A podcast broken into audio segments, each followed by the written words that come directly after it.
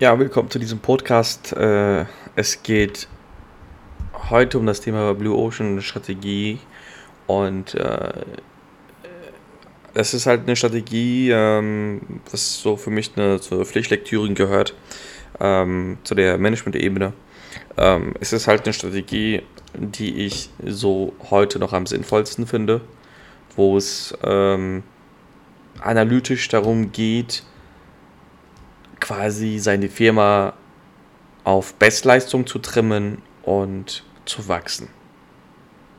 Ja, und ähm, dabei können natürlich halt auch Fehler entstehen.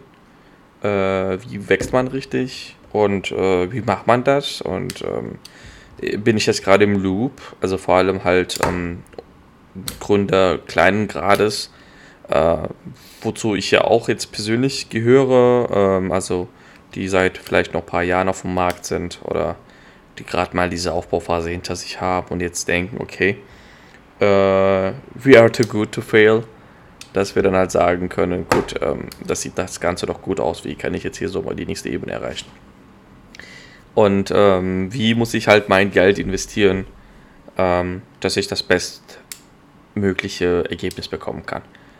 Und äh, wir persönlich, äh, wir versuchen auch halt organisch zu wachsen. Das heißt halt ohne Kredit, ohne Investoren, äh, aus eigener Kraft. Ist ja auch klar natürlich, dass man dadurch ähm, etwas langsamer wächst, aber wie ich finde, organisch und besser. Also man kann das halt äh, mit einer Pflanze, mit einem Baum vergleichen.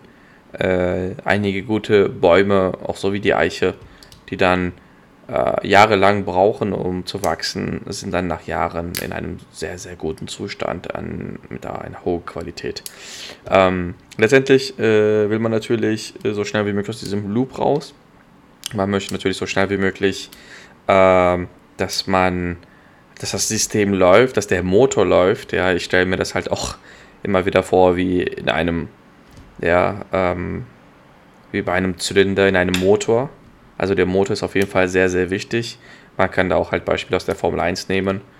Und ähm, wenn der Motor dann halt einfach mal läuft, wenn das Auto schon mal gut ist, dann kommt es auch später dann halt auf das Team an. Ja, also beim Boxenstopp zu sagen, hier, unser Team äh, wechselt super schnell die Reifen und ähm, unsere Ingenieure machen ihre Arbeit, unsere, äh, unsere, unsere Crew macht die Arbeit, die Reifen sind richtig ausgewählt, unser Pilot, das ist quasi, wenn man so will, entweder der Chef selbst oder der Chef ist dann halt quasi der Chefingenieur oder der CEO dieser ganzen Formel 1-Truppe, der das dann Ganze halt führt.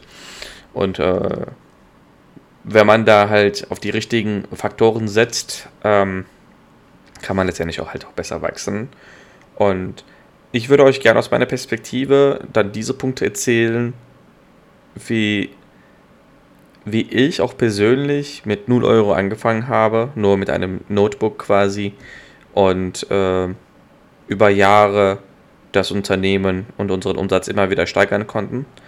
Ähm, ich werde es aber auch halt etwas anders machen, als äh, ihr es wahrscheinlich schon gewohnt seid. Ähm, ich bin jetzt nicht so der Typ, der dann halt hier rumschreit und sagt, ich habe so viel Umsatz gemacht und ich habe dies und jenes gemacht und jetzt steige ein. Äh, ich finde das Ganze halt ziemlich unseriös. A, äh, also geschafft haben sie es vielleicht, aber Umsätze, was sagen die schon halt aus? Ich kann 100.000 Euro Umsatz machen, aber immer noch damit Verluste machen.